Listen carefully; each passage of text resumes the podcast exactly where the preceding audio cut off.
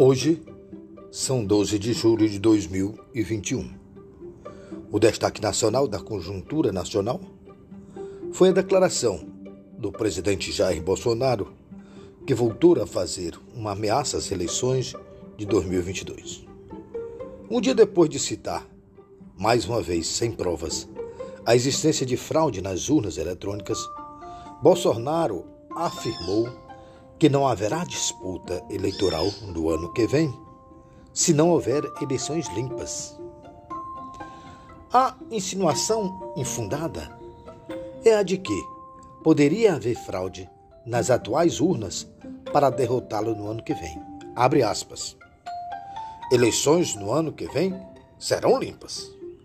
Ou fazemos eleições limpas no Brasil, ou não temos eleições. Fecha aspas. Essa é a frase do Bolsonaro. A declaração se soma, essa declaração se soma a um discurso contra o sistema eleitoral. E é um contexto que inclui militarização do governo, flexibilização do acesso a armamento e naturalização da corrupção no país. Ou seja, a declaração de Bolsonaro foi contra a democracia e provocou muitas reações, tais como do presidente do Superior Tribunal Eleitoral, Roberto Barroso, o presidente da OAB, o presidente do Congresso Nacional, políticos da oposição e a maioria dos brasileiros. A pesquisa que fiz é, na internet, não encontrei a reação de um dos principais guardiões da democracia brasileira que é o Ministério Público.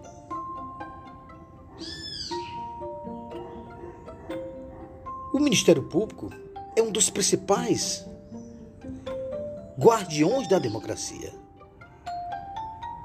E esse é um dos principais momentos da vida brasileira que o Ministério Público não pode ficar calado, omisso. Eu vou te explicar o porquê o Ministério Público não pode ficar calado. Escuta aí. O Ministério Público é uma instituição secular, de longa data.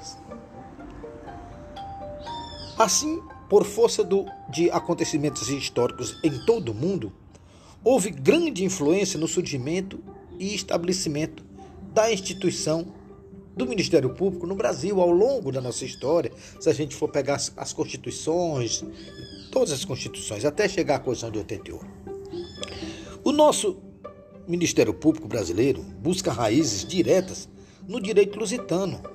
Contudo, há uma constante evolução até o, o, o tempo atual, a contemporaneidade, fazendo do Ministério Público não apenas uma instituição comprometida com a manutenção da ordem jurídica e a defesa da, da democracia, mas uma instituição preparada para defender essa nova gama de direito que vem surgindo, os direitos chamados, os chamados direitos transindividuais próprios de um mundo globalizado. O princípio democrático, inserido no artigo 1 caput da nossa Constituição de 88, inspira e fundamenta a interpretação e a efetivação do direito coletivo brasileiro. É a partir desse princípio que o sistema brasileiro se torna dinâmico e aberto e estar em constante construção pelos canais e meios legítimos instituídos ou a serem constituídos no processo de mudança da nossa realidade. O princípio da dignidade humana da igualdade substancial e da solidariedade são resultantes do princípio democrático. E são necessários a compreensão e a interpretação do direito coletivo. A democracia é fundamental para a existência contemporânea do Estado brasileiro. Sem a democracia, não subsistiria para você ter uma ideia, o princípio da solidariedade coletiva, que está lá no, no artigo 3, inciso 1 da Constituição Federal, que se refere à construção de uma sociedade livre, justa e solidária, que, como princípio fundamental constitucional, tem caráter irradiante e força vinculatória, constituindo ainda um compromisso da República Federativa do Brasil e uma base sólida do direito coletivo. Qualquer reforma no sistema pátrio ou decisão judicial tem que levar em conta aos objetivos fundamentais da República, de constante e progressivo aperfeiçoamento nas relações sociais, do direito e da justiça, sendo assim proibido o retrocesso de direitos e garantias coletivas. As normas definidoras dos direitos e garantias condicionais fundamentais no nosso sistema democrático têm aplicação imediata dada sua natureza de direito fundamental constitucional e cláusula pétrea da Constituição.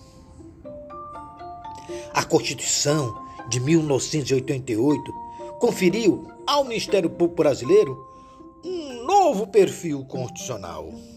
Do ponto de vista político, o Ministério Público passou a ser agente da vontade política transformadora do ponto de vista jurídico-constitucional, o Ministério Público foi estruturado para exercer a função de promoção dos valores democráticos, na, condi na, na, na, na condição de instituição cartática, universalizante e não corporativa.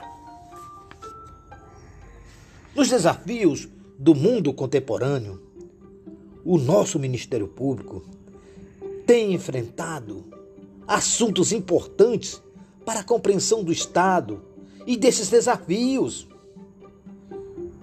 Aqui podemos enumerar a crise e os limites do, do, do Estado Social, a ofensiva neoliberal, a globalização e a erosão da soberania do Estado a reconstrução dos direitos sociais e o resgate da capacidade de intervenção do Estado na era da globalização.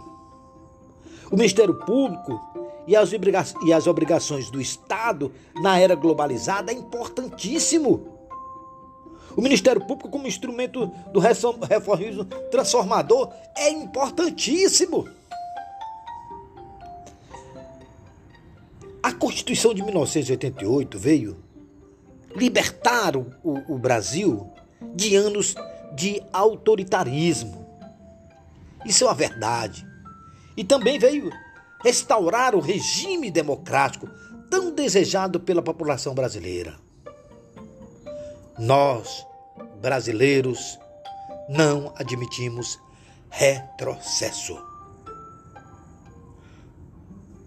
Nessa perspectiva, vale lembrar que o Ministério Público é instituição permanente, essencial à função jurisdicional do Estado, incumbindo-lhe a defesa da ordem jurídica, do regime democrático e dos interesses sociais individuais indisponíveis. Jamais pode ficar calado em situação como essa, onde se vê claramente os ataques à democracia. O Ministério Público representa o imprescindível papel na organização e funcionamento do Estado e no estabelecimento da democracia. É uma instituição oficial, independente e autônoma, de grande importância para a função jurisdicional do Estado. Age na defesa da ordem jurídica, do regime democrático de direito, na defesa dos direitos sociais, entre eles a educação, a saúde, o meio ambiente, os direitos dos, dos idosos, as crianças, adolescentes, os, os portadores é, de deficiência e dos interesses sociais individuais indisponíveis. E ainda também a, a observância das leis e da Constituição, que é o guardião das leis. Como disse Bertolt Brecht, tudo que os malfeitores da vida pública mais querem é que continuemos a nos omitir da política e ficar calado. Mas o velho Chico Xavier nos ensinou. O saudoso Chico Xavier, abre aspas, a omissão de quem pode e não auxilia o povo é comparável a um crime que se pratica contra a comunidade inteira. Avante, Ministério Público do Brasil! Avante em defesa da democracia! Eu sou Antônio de Deus, advogado e jornalista.